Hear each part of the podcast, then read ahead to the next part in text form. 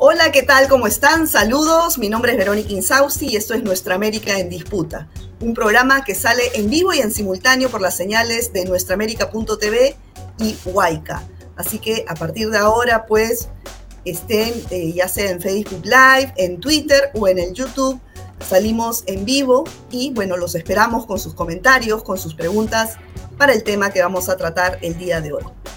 Bueno, el 13 de junio pasado se inició el paro nacional indefinido liderado por la Confederación de Nacionalidades Indígenas del Ecuador, la CONAIE, y contra las medidas pues, neoliberales del gobierno de Guillermo Lazo. Y estas protestas pues, eh, fueron sumándose los transportistas, los estudiantes, las amas de casa, todos los sindicatos y hoy en día, pues, eh, luego de 18 días, estamos en el día 18 de paro nacional con seis eh, fallecidos, más de 100 detenidos, 200 eh, eh, heridos. Con, todo este saldo, digamos, el presidente Guillermo Lazo ha decidido la de la Confederación Episcopal del Ecuador para nuevamente sentarse en una mesa de diálogo con la CONAIE. La CONAIE pues se ha convertido en el actor principal eh, en Ecuador que rechaza las medidas neoliberales que no son de ahora, pues vienen de décadas. Y eh, recordemos que con el gobierno de Lenin Moreno en octubre de 2019, eh, nuevamente con este acuerdo que se hizo con el Fondo Monetario Internacional, nuevamente los ecuatorianos salieron a las calles. Desde entonces hasta la fecha, por más promesas que se han dado gobiernos que han transcurrido ahora con Lazo, vuelve a ocurrir lo mismo. Los ecuatorianos no dan más, los latinoamericanos no dan más contra estas medidas eh, neoliberales. El sistema ya está agotado. Para conversar sobre ello nos acompañan eh, dos invitados desde el Ecuador. Uno de ellos es eh, Mónica Palacios, ella es economista, política y actualmente es parte de la Asamblea Nacional en el Ecuador por el partido Unión por la Esperanza. Muchas gracias, Mónica, por estar con nosotros. Un honor, Verónica, estar compartiendo con ustedes la mañana de hoy. Bueno, y también se encuentra con nosotros Pablo Iturralde. Él es director del Centro de Derechos Económicos y Sociales, sedes en Ecuador. Gracias, Pablo, por estar aquí también. Bueno, Definitivamente el movimiento indígena, pues, eh, como les decía, se ha convertido en, el actor eh, central en esta protesta en Ecuador, en esta explosión social que hay hoy, hoy en el día en el Ecuador. Vamos a escuchar lo que dijo hace unas horas antes de iniciar esta, retomar esta mesa de diálogo con la iglesia de, eh, digamos, que está de intermediaria entre el gobierno de Guillermo Lazo y la Confederación Nacional Indígena. Escuchemos. Participaremos en este proceso. Participaremos para concluir con este diálogo. Este diálogo con resultados, a las cuales invitamos a las autoridades del Estado. No más pretextos, no más condiciones, nosotros jamás pusimos condiciones. De pronto los medios de comunicación en muchas veces nos confunden, exteriorizan lo que nosotros no decimos. Siempre hemos dicho garantías del un lado, del otro lado, para que lo que se habla se cumpla, sea en este tiempo o en el tiempo que sea necesario para que se cumpla. Por ello hemos dicho garantías, no condiciones. Y así también los que participaremos en este proceso, siempre pensando que no serán intermediarios, no serán los que trasladen nuestras ideas, no, sino garantes de un proceso, de un diálogo que tenga resultados. Ah, bueno. Bueno, definitivamente eh, esto inició hace 18 días con eh, una agenda de demandas de la CONAIE de 10 puntos. El principal de ellos es la reducción del precio del combustible Y eh, el tema, pues, es que ha puesto en jaque al gobierno una vez más y eh, eh, la cuestión es que la contrapropuesta del gobierno no ha sido bien recibida, no solamente por la CONAIE, sino por los ecuatorianos en general. ¿Qué hay detrás de todo esto, Mónica? ¿Qué se tendría que realmente modificar en el Ecuador para em, poder, por lo menos, aliviar en algo a los, la economía de los ecuatorianos? Bueno, muchísimas gracias, Verónica. Yo creo que el problema principal es que el presidente Guillermo Lazo llegó a la presidencia del Ecuador sin un plan estratégico de políticas a favor de todos los ecuatorianos y ecuatorianas, ancladas a un plan nacional de desarrollo. Entonces, principalmente creo que desde el principio el presidente de la República no ha entendido y no sabe cuáles son las necesidades del pueblo ecuatoriano. Entonces, ¿qué es lo que ha pasado en este momento? Pues 8 de cada 10 ecuatorianos están desempleados, como tú mismo lo dices. Eh, tenemos un decrecimiento del 5.4% y no tenemos políticas de reactivación económica, ya tenemos un sistema de salud en crisis y aparte de todo, que creo que es el problema principal, es la inseguridad en las calles porque no hay políticas de seguridad ciudadana. Eh, no solamente la CONAIE, no solamente eh, las nacionalidades indígenas, yo creo que el pueblo ecuatoriano está cansado de tener a un inepto y un incompetente como presidente de la República del Ecuador. Se han sentado ya a dialogar, no han llegado a acuerdos porque el presidente de la República no quiere derrogar el, el decreto ejecutivo número 095 que privatiza el petróleo de todos los ecuatorianos y ecuatorianas y también pues eh, no ha habido consensos, consensos para bajar los precios de la gasolina, que obviamente entendemos que es un pedido del Fondo Monetario Internacional que los precios del petróleo estén pues eh, a nivel internacional. Entonces esos son los problemas principales que tenemos en este. Pablo, ¿y tú crees que después de escuchar eh, a Mónica, tú crees que en esta mesa de diálogo se logre realmente algo concreto que la, conferencia episcopal pues eh, finalmente pueda lograr lo que no se ha dado en los 18 días anteriores? A ver, primero para responder a eso voy a discrepar un poquito nada más con Mónica. Creo que lo que pasa es que, por, digo, porque tiene que ver eh, con, la, con, la, con la pregunta que me acabas de hacer, lo que pasa es que yo creo que estamos asistiendo frente a la muestra de que un modelo económico eh, está agotado. Es un modelo económico que está incapacitado de poder responder a las necesidades de la mayoría de la población, en este caso al sector indígena, pero esta, esta movilización se ha convertido en una expresión de múltiples sectores del, del país, es ya una, un estallido social nacional. Y digo esto porque eh, habría que considerar entonces es lo que se podría sacar en una mesa de diálogo, y por eso decía que discrepo un poquito, porque yo sí creo que Guillermo Lazo en parte está cumpliendo con lo que había prometido. Había prometido un plan de gobierno eh, neoliberal y lo que pasa es que se está topando con que es insoportable para las condiciones de vida de la población. Entonces, en una mesa de diálogo de este tipo, lo que le está pidiendo el movimiento indígena, así en resumen, es que abandone su plan de gobierno inicial, ¿no? Y eso es, eh, habría que preguntarse si es que hay condiciones para que el, el, presidente haga esto. Yo opino que es muy difícil de que se logre un acuerdo de este tipo.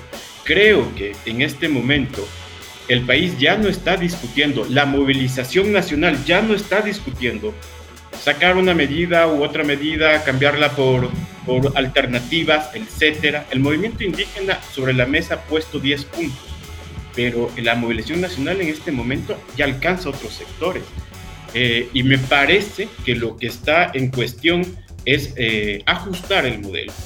Yo pienso que no va a haber eh, resultados si es que no se logra, no logramos eh, como país poder procesar esas demandas que son muy profundas y que van mucho más allá de reducir solamente el costo del combustible o de ciertas reformas a nivel ambiental o a nivel de educación, etcétera. Ahora, es evidente que el presidente Lazo, el gobierno, no quiere ajustar el modelo, ¿no? Ahora, la alternativa constitucional de, la muerte cruzada que se intentó hace unos días eh, también falló, ¿no? Se, consiguieron creo que 84 o 86 votos de 92 fue una, iniciativa del partido que usted integra, Mónica. Pero, ¿qué pasó ahí? ¿Por, qué no se logró si el, gobierno nada más tiene eh, dos escaños dentro de la Asamblea? Pues nosotros, la bancada de UNES, la Revolución Ciudadana, lo que buscamos efectivamente es salir de esta crisis de la forma más salomónica y eso era justamente activar el artículo 130, eh, numeral 1, que es la muerte cruzada. Nosotros lo que queríamos era justamente dejar el poder político que nosotros tenemos adentro de la Asamblea Nacional, entendiendo, entendiendo que somos el grupo más grande. Eh, pero no se dio la ética y la moral de los otros asambleístas pues simplemente eh, no dieron y no están a favor de las necesidades del pueblo ecuatoriano. Eh, te digo, Verónica, claramente que nosotros no buscamos votos, ni mucho menos. Nosotros no eh, hicimos pues ninguna clase de acercamiento político, simplemente dejamos que las cosas se den y ya se demostró adentro de la Asamblea Nacional que la izquierda democrática, el Partido Social Cristiano y algunos pachacutics eh, pues no están a favor de las necesidades del pueblo ecuatoriano. todavía está sobre la mesa porque se puede volver a plantear pues el mecanismo de muerte cruzada, pero eso todavía no lo hemos conversado. Da mucha pena realmente, como te repito, que las necesidades del pueblo estén de un lado y las necesidades de unos pocos grupos de poder estén liderando la Asamblea Nacional. Así es, y como tú decías, Pablo, este es un problema estructural, ¿no? Y, y los ecuatorianos, si bien empezó el paro nacional con una agenda de 10 puntos de la CONAI, esto ya se ha masificado, el, desgaste del modelo ya se agotó. Entonces, eh, si Lazo no, digamos, cede, o el, el gobierno no cede, eh, ¿qué se viene en los próximos días? Más represión, hemos visto todos los días eh, una represión por parte de la policía y el ejército espantosa que hasta el Papa Francisco ha invocado a, que se defiendan, se protejan los derechos humanos. ¿Tú qué opinas? ¿Qué, ¿Cuál es el panorama que tú ves de, de aquí unos días? Lo que pasa es que cuando se gobierna para una élite muy pequeñita, cuando una para una porción de la población tan pequeña, la única alternativa que tienes para implementar políticas públicas que son que son que sacrifican a la mayoría es la violencia, es, la, es el autoritarismo. Y ese es el problema estructural, lo que decía Mónica hace un momento. Lo que pasa es que en este país, recordemos que desde el año 90, casi en 20, en 20 años, ¿no? Este, eh, ningún, ningún presidente electo pudo terminar su mandato en este país porque había inestabilidad política, había una inestabilidad política resultado de esa desigualdad social que es enorme. Somos campeones mundiales en desigualdad social en el Ecuador. ¿Y cuál es el tema? Que como mencionaba Mónica, el Ecuador en el año 2008, ¿sí? con la reforma institucional que implicó la, la nueva constitución, durante este, esto, ese, después del 2008 tuvimos un periodo de estabilidad política. Y uno de los mecanismos para encontrar salidas democráticas frente a posibles estallidos sociales como el que estamos en este momento atravesando, es precisamente la posibilidad de una revocatoria con el artículo 130, numeral 2 de la Constitución. Esto acaba en este, se, se, se votó recién, pero va a ser polémico si es que se lo puede volver a aplicar sin embargo, es un mecanismo constitucional y eso, es, eso hay que dejarlo por sentado. Es decir, es un mecanismo democrático para resolver este, el, conflicto y que probablemente hubiera, hubiera sido la mejor manera para retornar a la normalidad eh, en el país. En este momento es difícil de predecir qué es lo que puede pasar. No hay una salida institucional y cuando no hay salidas institucionales, las tensiones suben y el nivel de violencia también puede escalar. Tú, Mónica, ¿qué, crees que pueda pasar? Porque también hemos visto en octubre del año pasado, cuando se destapó los, papeles de Pandora, también pues se vio que el presidente Lazo tenía 10 eh, empresas eh, offshore y no pasó nada al final, no hubo una gran revuelta en la asamblea, pero de ahí la gente se olvidó, el presidente sigue ahí, no pasó nada y, la vida continúa. Entonces, ¿qué tiene que pasar realmente para que instituciones como la Asamblea o como el Poder Judicial o el Tribunal Constitucional eh, tomen cartas en el asunto sobre personajes con estas características que están en el gobierno. A mí me gusta mucho eh, un cántico que uno dice en las protestas y es que el pueblo unido jamás será vencido y creo que esto es lo que tenemos que hacer en este momento, estar más unidos que nunca, eh, todos los ecuatorianos y ecuatorianas que queremos realmente un cambio en el país. Eh. Es una situación complicada, como tú sabes, yo llevé el caso de Pandora Papers, en el cual efectivamente se demostró que el presidente tenía bienes y capitales en paraísos fiscales, que debía de ser destituido. También quisimos activar pues la muerte cruzada, artículo 130, numeral 2, no se dio en la Asamblea Nacional. Y no solamente eso, vemos que eh, partidos dentro de la Asamblea Nacional trabaja para las élites, pero también vemos que las instituciones del Estado, como la Fiscalía, la Contraloría, entre otros, también trabajan para las élites y para el presidente Guillermo Lazo y no para el pueblo ecuatoriano. Entonces, eh, yo creo que el día de hoy, ojalá se llegue a un acuerdo, esperemos por el beneficio de todos los ecuatorianos, pero si no se llega a un acuerdo y por lo que yo he escuchado por parte de la CONAIE, van a seguir las protestas porque, eh, como dijo el representante Leonidas Sisa, ya en el 2019 le vieron la cara y lo voy a decir así porque así lo dijo, pero esta vez ya no va a ser así, van a continuar en las protestas hasta que, hasta que la voz del pueblo sea escuchada y, creo que es la democracia. La democracia también se ve en las calles, porque la mayoría del pueblo lo que grita es fuera, la, fuera lazo fuera, pero vemos que hay un dictador que no lo está escuchando. Claro, y no solamente tiene a todo el, establishment, la, élite económica detrás Lazo, sino también a la mediática, ¿no? Y, desde ese sector, pues se, está acusando al correísmo de eh, intentar un golpe de Estado, se está desvirtuando las, eh, las, este, demandas de la CONAIE, se, se, trató de desvirtuar al líder, a Leonidas Sisa también, pero eh, finalmente pues la, gente ya no tiene, mm, los medios de comunicación hegemónicos en Ecuador no tienen mucha llegada o todavía tienen algún tipo de, eh, logran persuadir a la ciudadanía, Pablo, ¿tú cómo lo ves? No, me imagino que todavía logran persuadir, ¿no? o sea, de, de hecho, eh, a mí me parece que, está, que lo que han logrado es consolidar más bien una alianza eh, que ya existía, pero que tiende a radicalizarse, una alianza entre el sector de los medios de comunicación, las cámaras empresariales, el gobierno y la policía. Es, este es claramente el bloque de poder. Y del otro lado, en cambio, tienes no solamente a los sectores populares, ojo, ¿ah? Sino que el nivel de la crisis, de, la descomposición de las condiciones materiales de vida, eh, hace que sectores de la clase media, sectores de clase media alta, incluso sectores productivos, los sectores que pertenecen, por ejemplo, a las, a las ramas de producción industrial, estén preocupados por la situación que se vive en el país. Ojo, que la, la causal de destitución que han intentado aplicar los asambleístas eh, se llama eh, conmoción interna. ¿Y por qué se da esa conmoción interna? La conmoción interna se da cuando las condiciones de convivencia ya no son posibles, ¿no? O están en riesgo.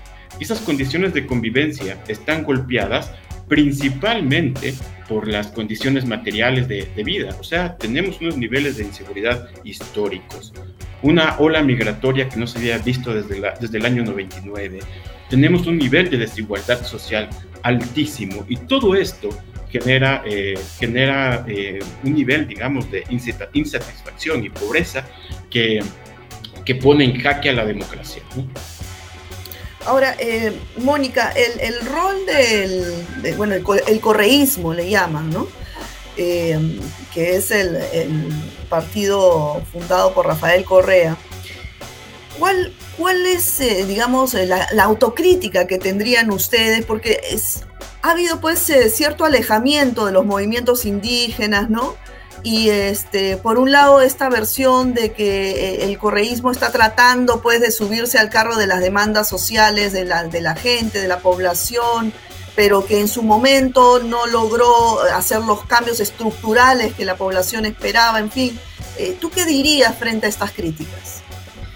Pues el correísmo sacó a dos millones de ecuatorianos de la, de la pobreza, eso está claro. También pues eh, vemos que realmente existió obra pública, escuelas, universidades, carreteras, etcétera. Nunca se vio 18 días de paro nacional. Lo que sí como autocrítica puedo decir que nosotros como, como correístas o el correísmo no mantuvo viva las bases de nuestro partido político y creo que eso fue lo que se reflejó efectivamente en lo que ha pasado en las últimas elecciones. Te quiero dar eh, pues una pequeña noticia entre paréntesis que me informaron ahora. Parece que ya llegaron a un acuerdo en este momento la CONAIE con el gobierno y parece que han llegado a un precio de 15 centavos pues menos eh, al, al, bueno, al valor del galón de la gasolina. Eh, no sé los datos exactos, pero te quiero decir en ese momento que en este momento me acaban de dar esa información. No sé si Pablo sabe algo más sobre el tema. Pero en ese sentido, y, acabando de responder a tu pregunta, yo creo que, que nosotros sí trabajamos a favor de las necesidades del pueblo y sobre todo teníamos un plan eh, estratégico de trabajo, teníamos un plan nacional de desarrollo. Eh, nosotros sí teníamos metas a largo plazo y justamente eso fue lo que nos ayudó a salir, eh, pues de cierta manera, eh, ayudar al país que salga del subdesarrollo. Eso es lo que no tiene el presidente, pero sí tiene mucha razón Pablo, lo que sí tiene es una estrategia obviamente neoliberal para privatizar pues los bienes de todos los ecuatorianos y las ecuatorianas. Bueno, eh, en, principio es una excelente noticia la que nos has dado, Mónica, de que se ha logrado un acuerdo inicial entre la CONAIE y el gobierno, pero más allá de eso, de estos 15 centavos de, reducción en la, gasolina, pero más allá de eso eh, está el tema estructural, los problemas estructurales del país, el modelo neoliberal que ha afectado durante años a las familias no solamente ecuatorianas, a las latinoamericanas, y contra eso es el, rechazo y las manifestaciones en las calles, ¿no? Entonces, esto digamos que es un, eh, un paño de agua fría, pero ¿cuánto tiempo más va a durar? Porque también en 2019 se logró un acuerdo así muy, muy pequeño y después las políticas neoliberales siguieron, estamos en el 2022 y, sigue el mismo problema, se ha ahondado. Entonces, eh, ¿qué, digamos, ¿qué es lo que tendría que pasar en Ecuador y en nuestra región? Eh, esta, con esta, esta es la última pregunta y, y es para los dos, por favor. Pablo, si puedes contestar primero y finalmente le daremos la palabra a Mónica. Con esto cerramos. Sí, bueno, yo no soy muy optimista con, lo que, con el acuerdo al que previsiblemente, digamos, sabíamos que iban a llegar, pero lo que pasa es que esto solamente es un parche, un parche pegado además con babitas, porque el tema, el tema de fondo es que la población se siente muy afectada por la crisis económica. Hay una crisis de derechos económicos, hay una crisis de derechos políticos y civiles. Y esto no se va a resolver eh, reduciendo el precio de los combustibles. Eh, me parece que es una tregua nada más, así hay que interpretarlo, y que el conflicto se mantiene ahí latente. La erupción, este estallido fue tan fuerte que además va a cambiar el paisaje político del país y el paisaje social.